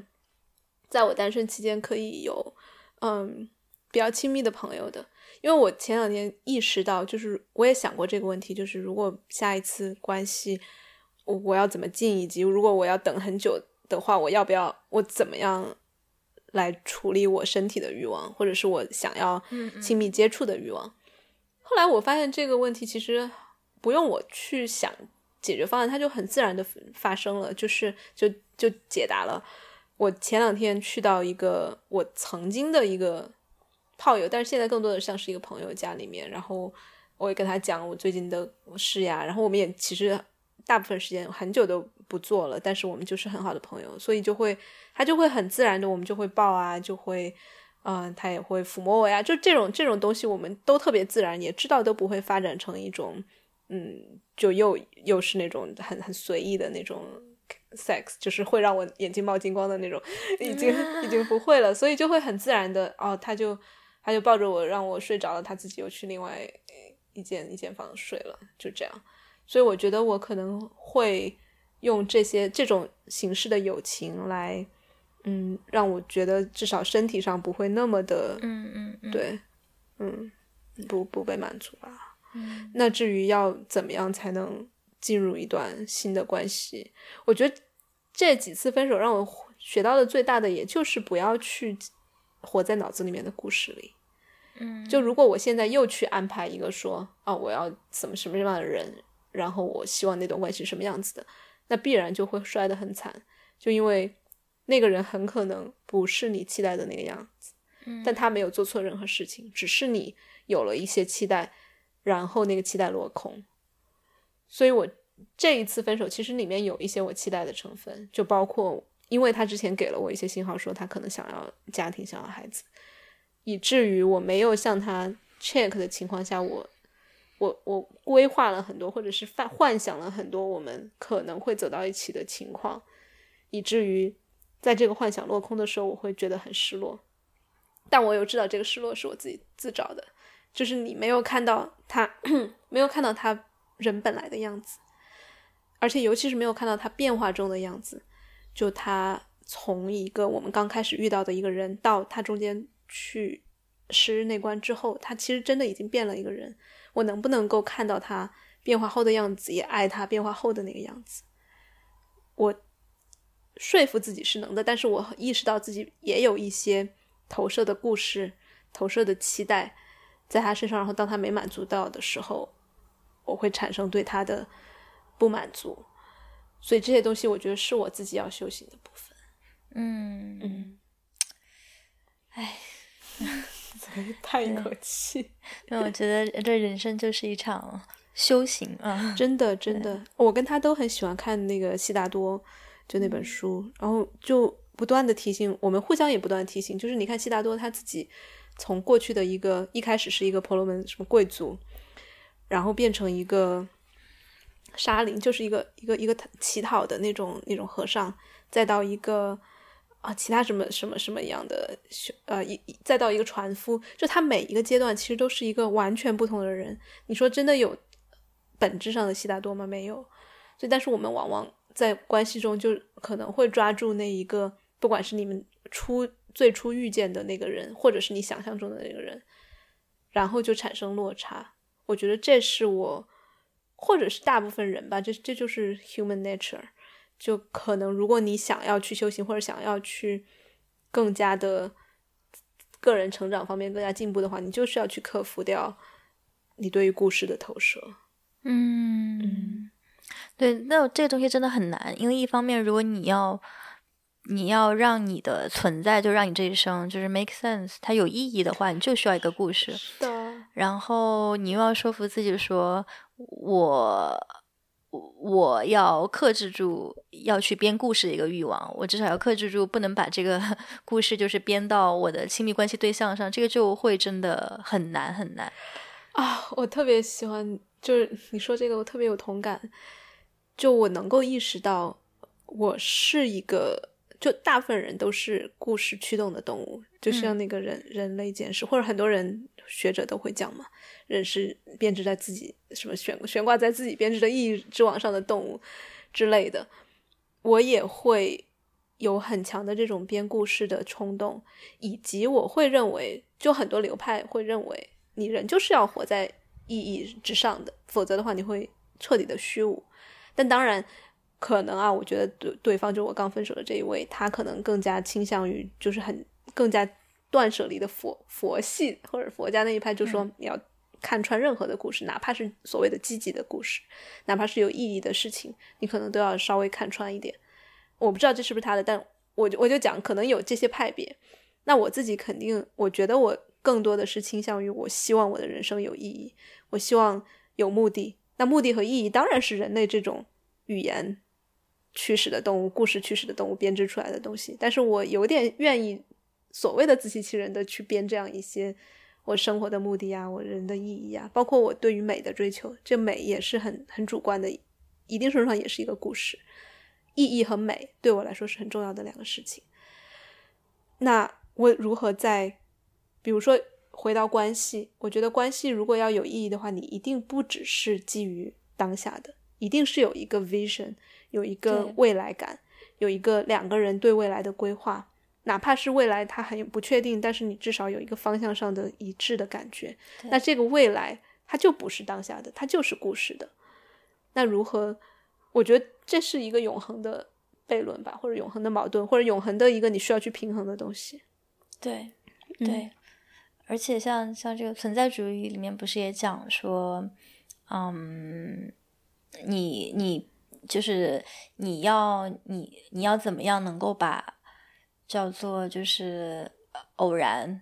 变成一个必然的东西？就当下发生的事情可能是一个非常偶然的事情，但是正是因为两个人的努力，把这个东西就是叫做固定在时间里面，嗯，然后最后它变成一个永恒的。必然的东西，其实这个就就很多人会觉得说，这个就这个过程其实才是就所谓的爱情的真谛吧。所以，呃，你在这个过程当中，你肯定是会需要说，呃，我们有共同的 vision，然后我们能够在那个必然到到达之前，呃，有一个两个人都呃愿意去付出，然后两个人都愿意说。某种程度上，就两个人都愿意把自己讲到这个故事里头的，是的，这种意愿吧。然后我觉得你要怎么样去找到说这么契合，呃，不管是说意愿还是时间，还是说这个客观的条件，都呃，就是各方面都很契合的人。嗯，我觉得这里我倒是更愿意去。就是相信缘分这个东西吧，就我觉得主观修行是一方面，但是客观上，对对对，修行只能是修自己嘛，你不可能修修一段把一个人修出来，那个叫做生孩子。哦，这样就有点像那个最近不是那个 Stoicism 很很流行嘛，斯多哥学派，它有一个词叫 Amor Fati，就是对命运的爱。嗯嗯嗯，鸡汤里面叫一切都是最好的安排。你看，闲上了。但他们这种就是你说的看缘分，其实也就是那种，你看人家希腊学者说出来的话多有文化啊！我发的，就对对对命运的爱就是这样。我觉得否则的话，你一定是会不断的失望的。对。然后我很，我刚才听到你说那个，我就很感动，就是把有意愿把自己也编到这个故事里面去，然后编到一个两个人共同的故事里。这其实是我现在对爱情的理解，对爱的理解。就我很喜欢的那个呃，一个灵性导师叫叫 Swan，他会定义爱，我很我很赞同，就是 Love is to take the other person as part of you，take something as part of you。所以我们一一直以来，可能我们的社会都强调什么独立啊，然后或者是。或者是就是另外一边就是无比的依赖啊，但是它其实都不是，都是是 inter interdependence 就互相依赖的关系。那嗯但只有你当你把真正的把对方当成你的一部分的时候，你才不会去伤害他。你伤害他，你就伤害你自己。而你想要为自己打算的同时，一定是在为他也打算的，而且是一个共赢的关系，不是你输我赢。所以我觉得，我其实是每当我想要去爱一个人的时候，我就是想到的是我要 take him or her as part of myself，嗯然后也想要为着我们的共同的共赢吧，为了我们的共同利益去去衡衡量、去协商一些东西。然后也，如果你把对方当成自己的一部分的话，你可能过去的一些规划会要发生改变，也是我愿意去做的。但当然，这个爱里面有很多很多的元素，很多的成分，比如说，就像你刚才说的时间维度，嗯，就其实这就是 commitment 嘛。我之前对关关系的理解是，那我就要活在当下，我此刻爽了，或者此刻有很深的连接就 OK 了。但我觉得过去就是太多当下的维度，没有未来的维度。我现在觉得真正的，就像你说的，编一个故事，或者是要铭刻在时间里的那种维度，也是蛮珍贵的。我也很想要去去去 commit，然后去去编织一些东西。而且其实 commit 也体现，也也就是你责任嘛，也就是你，其实那是一个很深的安全感，就是不只是我当下好了就好了，你也是知道，至少在可见的一些将来，在没有原触犯原则的事情发生之前，我是可以坚持这一段关系的，这才有了遇到困难你不会逃，嗯，遇到遇到对方比较没那么光鲜的时候，你也会会去爱。我觉得那种关系是我现在向往的，因为我之前在，嗯，尤其是开放关系里面，其实它是一个太好的出太容易的出口了。嗯因为你有那么多的伴侣，因为大家都是 low maintenance，就不需要太多的关关心，然后大家又怎么怎么样。其实，如果你没有这些逃避倾向还好，如果你生下来的，比如说讲到依恋模式，你的依恋模式就是逃避的话，开放关系是一个太好的借口了，就让你逃啊。你现在情绪不好，好啊，可以啊，不不表达呀，因为你有别的伴侣，或者你现在嗯想要一些。更加长远的东西，但是没过啊，不要不要，因为开放关系更多的是活在当下，要当下的 quality time。你会有无数的理由，你会有各种理论来支持你的逃避行为，而我现在不想这样做了，嗯所以这才是我觉得是我人生洗牌的很大的一个一个转变。嗯嗯嗯，哎，所以我觉得这样的这样的一个转变，确实也只有在你。经历了这么多的关系之后，现在得出的这个结论就是说，哎，我想要，也许是一段就是稳定的，然后一对一的，就是有未来的这样的关系。就是如果这是你此刻的一个呃结论的话，我会觉得这个结论它确实比那种从一开始就是没有经历过中中间的那些。啊、呃，曲折也不能说曲折吧，就中间那些体验，嗯嗯嗯，就此刻得出这个结论，感觉是是是更是更是宝贵的吧。嗯，其实我今天看了一篇文章，我觉得讲的还蛮好的。他讲的是，嗯、他讲的是为什么，嗯，我们现在这个社会大家都不想要成年了，嗯，就大家就是你看很多影视作品里面，就是会有那种想要就是。啊、找回儿童时代，就儿童时代是纯真的，更接近自然的，然后是更更本真的。然后成年人的生活呢，那就是非常复杂的，有很多的有很多的混乱，有很多的纠结，然后大家都不知道自己在干嘛。然后呃呃，包括最近就是很火的一个剧，叫做那个。啊、呃，就 Stranger Things，嗯，然后那个剧里面就主要是一帮这个小朋友为主角嘛，然后那个大人基本上都没帮上什么忙，嗯 嗯然后啊，基本上都是小就小鬼当家。然后它里面就指出一个现象，就是说，其实这是可能上世纪以来吧，就是我们对于我们的文化中没有提供一个让人向往的成年的模板。嗯嗯，就以前的时候，可能比如说，你看，特别是在中中国的传统里面呢，你的这个师兄师姐。然后你的老师、你的师爷，就是是有一个非常就是稳定的一个，就是说我知道我过了一些年之嗯后，我大嗯概会成什么样子，然后越高的年岁，就是越成年，就意味着越越多的尊敬。但现在就是这个东西其实已经被消解掉了。然后我觉得很重要的一个原因，呃，就回到为什么会提到这件事，其实我觉得很重要的一个原因是大家对于成长的这个概念已经有非常多不一样的理解。嗯就以前的时候，可能我说的以前可能。两百年前、四五百年以前，那那个时候就是更多的你会感觉感觉到说这个人生是线性的，就是嗯你、嗯你从从小然后长到十八岁，然后再长到就是呃结婚生子，就是你是有一个非常稳固的一个轨迹可以去去去期待这个成长的。然后这个成长可能包括的方面就是会是说，哎，那我可能嗯、有这个有可能更稳定的呃伴侣，可能有更稳定的事业，然后更稳定的房子。但我觉得，嗯、现在的话就是。呃，不能说这，我觉得现在这样的一个期待，就这样线性人生的一个期待，其实我觉得在中国还也还蛮常见的。对，但只不过大家从文化上来说，已经不再去相信说，哎，那你你在年长几岁，你可能就真的比我懂得一些东西，因为大家不太相信说，随着时间的这个流逝，能够给你带来更多的对经验。对，但是你刚刚讲到的这个，就是说。呃，现在开始就是进入一个人生的这样的洗牌的一个一个阶段，就让我想到，就是成年这个东西，它其实还是值得向往的，是因为它并不是说一种非常稳定的一个点，就是我到了十八岁或者到了嗯。三十岁之后，我就固定在那个点上了，而是说我到了那个点上之后，我可能每隔几年我会在呃，像蜕皮一样。对、嗯。我会再成长一次，嗯。然后这个时候的成长，那我拥有的这些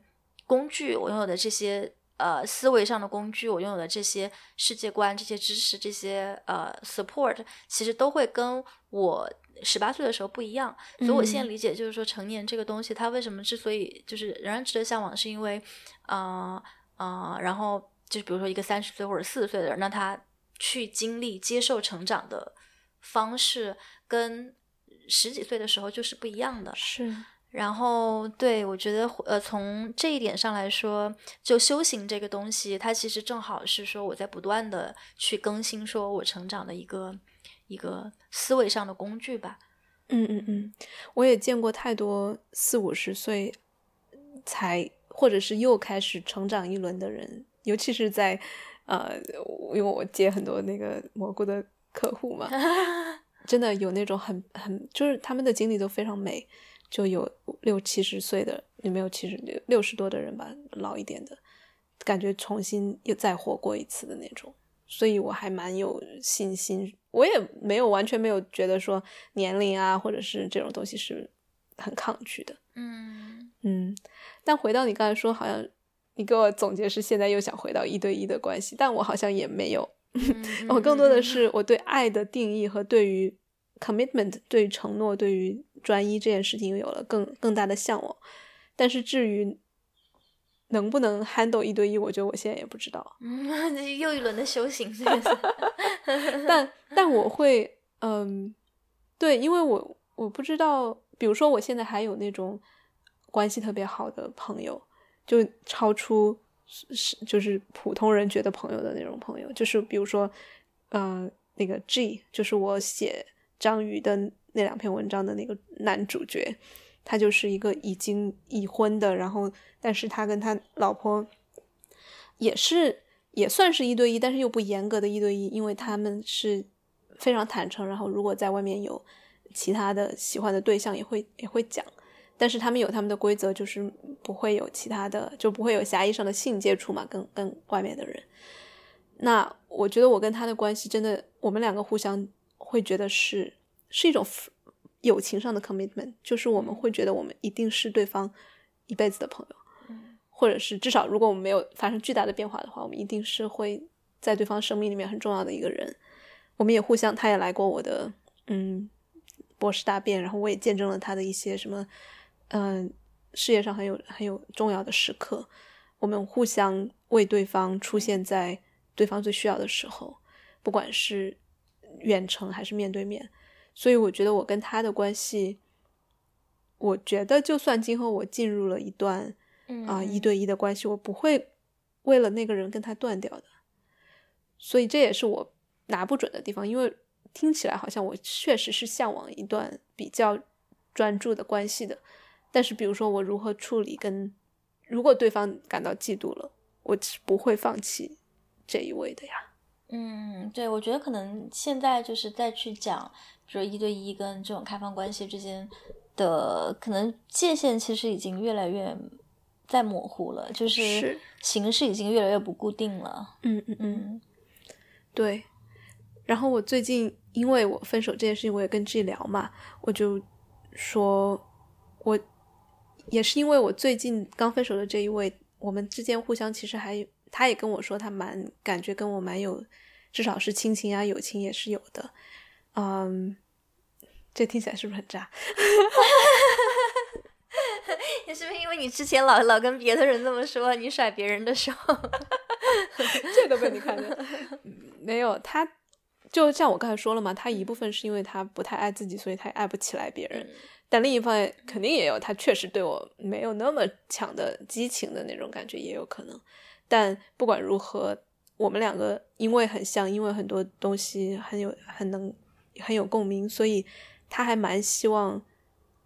他说他想要 keep me in his life，就听起来很很自私的一个说法，但是我知道他的意思是他不想要失去这一段联系嘛。嗯嗯，所以在我看来就变成了一个问题，就是我愿不愿意。嗯，我要如果愿意的话，我希望跟他关系保持什么样的形式？对，然后我有问自己这样一个问题，就是我把这个问题转化成我需要什么样的边界，或者是我需要什么样的条件，让如果我接受跟他继续保持某一种形式的友情或者亲情的话，对我来说是健康的。什么样的什么样的条件让这一段关系可以是对我是健康的？否则就变成了，因为我现在还是很喜欢他，就变成了说他想要留留我在他的关系生生命里，那我就屁颠儿屁颠儿的就就去接受，就好像有一点退而求其次。好，我跟你没法成爱人，那我还是喜欢你，所以我要留在你的生活里。我觉得这样的动机对我来说不太健康。对，我觉得一般就是如果提出这样的呃要求吧，就是嗯、仍然会就很有可能那种形式是在所谓的这种未来的关系当中，一般就是呃付出的比较多的那个人，就比较爱的比较多的那个人会付出比较多，会受比较多的委屈。呃，然后我觉得很重要的，但这是非常一般的，就是非常非常，我觉得呃一就是就是呃普遍存在的一种情况。然后嗯，我觉得会涉及到一个很重要的问题，就是调整期待吧。是，就是你要怎么样面对一个，就过去是爱人的身份，我觉得这可能也是很多这种分了手之后的这个 couple 没办法马上做朋友的原因，就是嗯你要怎么样去面对一个心里已经不再把你当爱人的对方。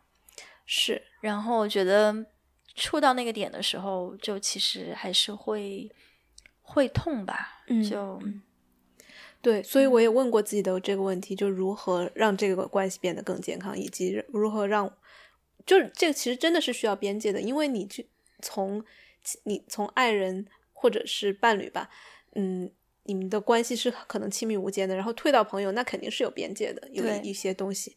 我就开始问自己这个问题，我需要哪些边界？我觉得很好玩，我就我就也跟 G 探讨了一下，因为我跟他其实就是一个蛮保持的蛮好的有边界的朋友的关系，然后又很亲密的朋友，我们就讨就就开始找了有哪些因素让我们能够成为这样的朋友。我觉得首先特别重要的一点就是就是边界，就因为他有他的家规，所谓的他跟他的妻子之间是有有约定，说不要跟其他人发生狭义上的性关系的。那我也非常尊重这个这个这个约定，而且加上我跟他之间玩绳子之类的，对我来说亲密程度和性感程度不亚于那种圈圈叉叉的性，所以对我来说没有任何的损失。但是我也会我也会尊重他，我我也不会要就是要求去越界。当然，其实有一些 moments 我们两个都是想越界的，但是我们就会就会去哀悼说，哦，现在我们没有办法做这件事情。嗯，所以就都会都不会去做让自己后悔的事。他有一个原则很好，他就说，如果我做某件事情之后，我讲讲给别人听的时候，我会三思两下，我会我会我会顿一下，那这件事我就不会做。嗯，就我觉得这是一个很很简单的让自己保持，就是嗯没有什么 drama 的一个，就是你你想到如果回去，如果你你跟我发生了什么，然后你回去会各一下，停顿一下，你再说说考虑说，或者甚至不说，那干这件事情干事情干脆不要做了。嗯所以这是第一点，我觉得我们有边界。嗯，然后就是包括第二点是，我觉得我们能够互相满足对方非常核心的对于一段友情或者是关系的需求，那就是比如说对我们来说就是真实呀，可以真实的表达，然后互相的为对方出现，关心对方，然后有一些啊，就像你说证件，对我我和他来说是知识上的一些交流吧。我们都关注的一些话题的交流，这些也是也是很重要的。然后另外就是我们真的不吝于表达爱，就哪怕我们不管是称这段关系叫，因为他想要维持他一对一关系的形象，他一直把我叫朋友。嗯哎，朋友你怎么样？就是就这种，他会会很很 awkward 的直接叫我 friend 怎么样怎么样？我就感觉他有点刻意划清界限。但是我们，但是我不管，我会我会说我爱你，他也会。会，他会换着方式说爱我，但是偶尔也会直接用“爱”这个词。嗯然后我觉得这个又回到说，相信第一点，我们不会越界，所以我们就可以不带审查的表达爱。我觉得对我来说，真的能要表达爱是一个很基本的一个需求。这样我给我对你也说，我我我们也会说爱爱你怎么怎么样。这对我来说，如果连这个东西都都要审查，都要去。hold back 就要阻阻止自己不说的话，对我来说，一段友情也好，爱情也好，真的是很嗯，很憋屈的一件事情。嗯，所以在这些条件下，我跟他是可以有这样一个一个一段友情的。嗯，然后我们就就开始，我就问我刚刚分手的这一位嘛，就说这样，如果在这些条件下，嗯。你你觉得这样的友情你想不想要？结果他特别激动，他说：“这就是我一直以来追求的东西。”他说：“我好像我没有没有人跟我这样说过，可以有这样的关系。”然后我一直巴拉巴拉巴拉，他就很激动。但他激动完了，我反而觉得我不太想要了，更多的是因为，嗯，我觉得我还要等一等，因为嗯我需要自己先慢慢消化这一段分手。对，然后也要看我，就是我在这段关系里面，其实互惠嘛，就其实有要一定要有一个，嗯、你不能完全只是因为喜欢他你就付出很多。对，特别是现在你们有了一个怎么说，把你们这个关系洗牌的一个契机吧，嗯就是呃，他不能够，我觉得你不能带着太多的这种历史的包袱去进入一段新的，不管是友情还是亲情，你得那个那句话怎么说来着？你要先这个打扫干净屋子再请客，对对，所以你要先把呃原来的这些感情给理顺了，至少就不说完全就 delete 掉，但是至少理顺了，然后知道说你在新的跟这个人接下来的这个阶段里面，你你期待的是什么？嗯嗯嗯，而且就我当时还有一种盲目的乐观，就是因为我很激动的跟 G 聊完了之后，哎，我觉得我们我们的友情这样是 work 的，所以我有一种很很很天真的说，那我搬过去是不是就也 work？但我后来 G 就给我泼一盆冷水说，他说我们两个关系的前提是我们真的很在意对方，真的很喜欢对方。他说你扪心问自己，对方就是你现在这个人能做到吗？我就觉得很伤心。他我说，他说，他说我这个是这个这句话我忍了二十个小时没跟你说，但是我现在觉得还是应该坦诚跟你说一下我的想法。他说，因为当时你们分开，就是因为他可能不那么喜欢你，不那么爱你，所以你们才分开的。嗯他说，那你换换成朋友的形式，你觉得他也能像我们两个现在这样互相这么看重对方吗？对，我觉得，嗯，就是是否平衡还是很重要的，特别是朋友，如果就是回到一个朋友中的的的的的一个状态的话，然后我觉得不也不是特，我觉得什么关系都是吧。你爱情里面，你如果不平衡，也会也会很惨。但是你总还有一个爱的名义，就是 就是很贱了。但是但是你不会觉得就是朋友中很少有那么那么贱的吗？啊，明白。而而且你你给我爱，有点像那种你爱里面你就智商为负了，所以有爱的名义之后你做很多傻事，但朋友之间可能对对对，你做你就是你跟一个没有没有那么爱你的人，你至少还能睡他。但是 朋友你能干嘛？没有就就就是这也是我我我我想的，因为我我的跟朋友也可以睡的，哦，原来还有这一层。也没有了。但是我我现在也不知道我睡了会不会冒金光，所以但是我觉得还有还有一个可能也蛮重要的原因是你跟你跟 G 的那个关系是你们是你们没有就是说就是你们没有过那种就是我们走到了更深一步，然后我们现在退回来的这样一个过程。是嗯，所以其实你们的关系中，我不知道这样讲对不对啊，就是没有创伤。我觉得是的。所以如果嗯你现在其实是要去处理一个你有创伤的关系，你就不能假装说他什么都没有发生过，然后从零开始。嗯，是说的特别好。对，而且我其实一开始跟 G 就没有期待，我没有说，比如说要跟他组建家庭，或者是要一个要捆，因为他进到我生命来的时候，他就已经有一个二十年的妻子，然后他们两个关系也非常好，对，所以我从来没有想过也跟他的友情要采取另一种形式。对，所嗯以跟 G 的关系中的所有的这个后来的这种 build up 这种发展，其实都是一个 bonus。嗯，然后还真是。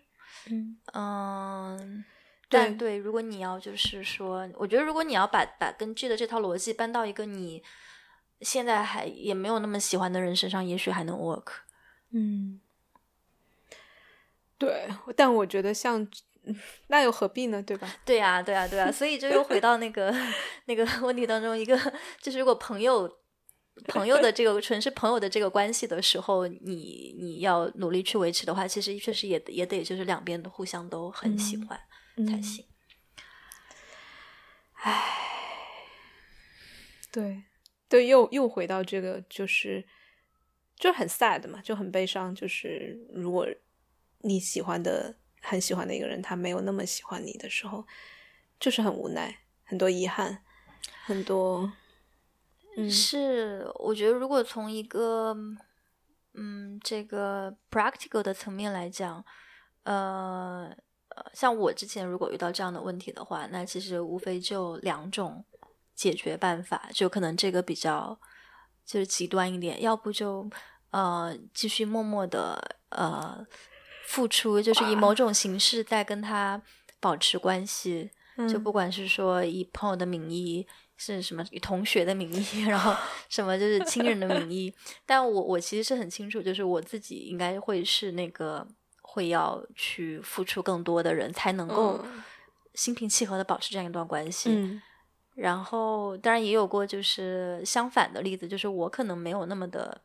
into it，但是对方很希望说要保持一个呃关系在，就可能不再是一个亲人的关系。嗯、我觉得还有一种，也是我自己后来发现可能对我更从客观效果上来说更 work 的一种方式，那就是真的在一段时间内呃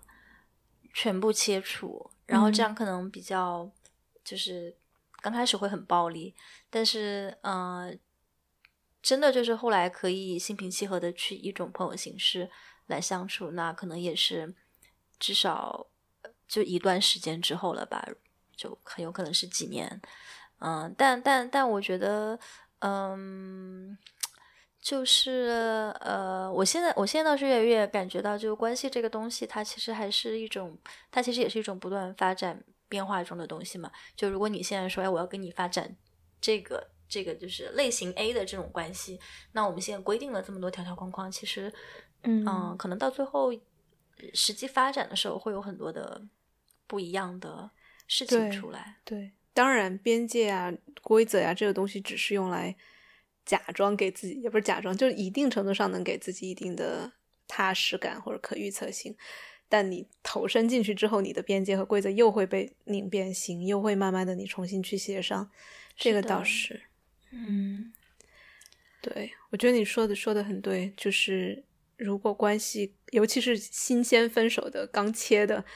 呃现切的有有创伤的关系，其实是需要一段时间去让它平静下来的。嗯，因为就你看我前面提到了，哪怕我是在这段关系里面是低痛的，是有还是有很多自爱，还是有很多庆祝的部分的，但是不可嗯否认的是，它就是需要时间让整个的东西发酵。时间是一个我掌控之外的维度，嗯，是一个不管是对我来说，还是对他来说，或者对整个关系的变化来说，都需要的一个东西。是的，嗯其实就像你刚刚你说的那个伤口，就是一个伤口在流血，这个伤口很有可能不痛，但它就在流血。那流血你要做的事情其实就是让它结疤，嗯，对不对？嗯对，而且其实又说到说，感情里面的创伤，至少在我越来越会坚信，它其实很多时候是你旧有的创伤，就好像看起来是你们两个互相戳的，但为什么这么戳？往往你能够追溯到可能上一段关系，或者上上段关系，甚至关系之外的事情，甚至是你小时候的事情，甚至如果你神棍一点，上辈子的事情。那 你说这个，我我想起之前嗯也听谁说过这么一个例子，就是说那种人到中年，比如说这种四四十多岁的、四四五十岁的这种中中年人，你会嗯觉得、啊，那他是不是应该什么都见过了，就是分手什么事情也都能够游刃有余？但后来发现其实不是的，呃，因为一旦就是比如说你到了四十多岁，然后你被分手。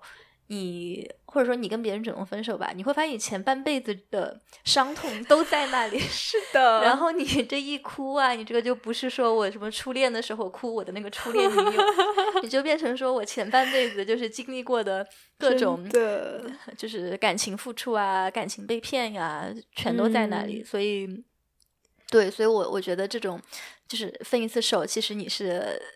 把之前的这个痛都都对，就相当于说是一个挖坟墓的过程。嗯但我会反过来看，我觉得都是一个特别好的机会去挨个修复的过程。嗯就我我至少最近在做的这这这件事情，而且我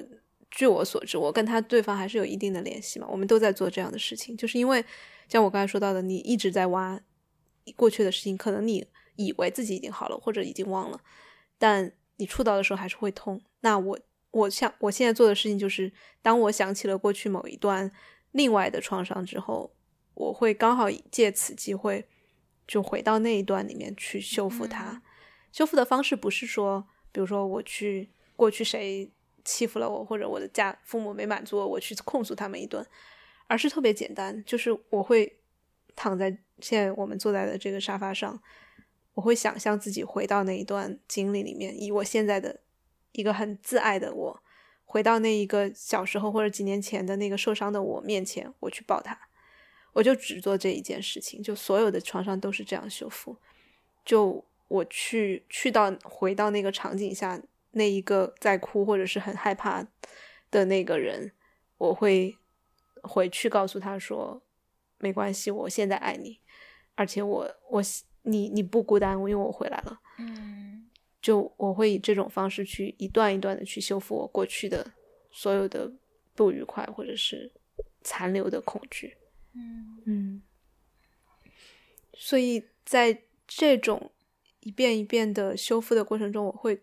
也会加强我说啊，那我现在也又捡回了我差点忘掉的一部分的自己，我也把它爱回来了。那我今后我会有那种很乐观、很自信的想法在里面。嗯，而且也不会觉得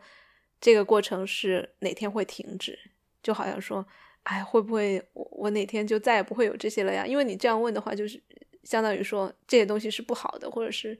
是我嫌弃的，所以啊，哪天能不做这样的功课了就好了。但我不会，我现在更多的就是好，如果明天还有类似的功课，那我继续做。嗯，嗯是一种体验，嗯，是一种过程，而不是一种就是就是 suffer 吧。对，真的真的不不太是 suffer。哎，好，我们都讲了好多，你还有没有什么要补充的？嗯，我差不多了。对，嗯哇，没有的话，我就给你去做下面给你吃。吃，我们还要开香槟。哎，好好开香槟，真的吗？可是我不太会开，我很我很怕就开的那一声就嘣的那一声，对，所以我们可以可以考虑换不要，我们但是但是真的要庆祝一下，对，真的真的庆祝一下，我开开个香槟吧，我们开我们去那个花园里面点个火，好吧？好，谢谢庆今天陪我聊这么多，我觉得有有梳理到很多。我想要哦，那就太好了。对，有有我想要梳理的点梳理到了，然后你也给我提醒了很多我没有看到的一些角度，所以很很感谢。嗯，好，哎，那我们就给还能听到这个点的听众也服死你了，这么八卦。好，那就跟大家说再见。嗯好，大家再见，再见。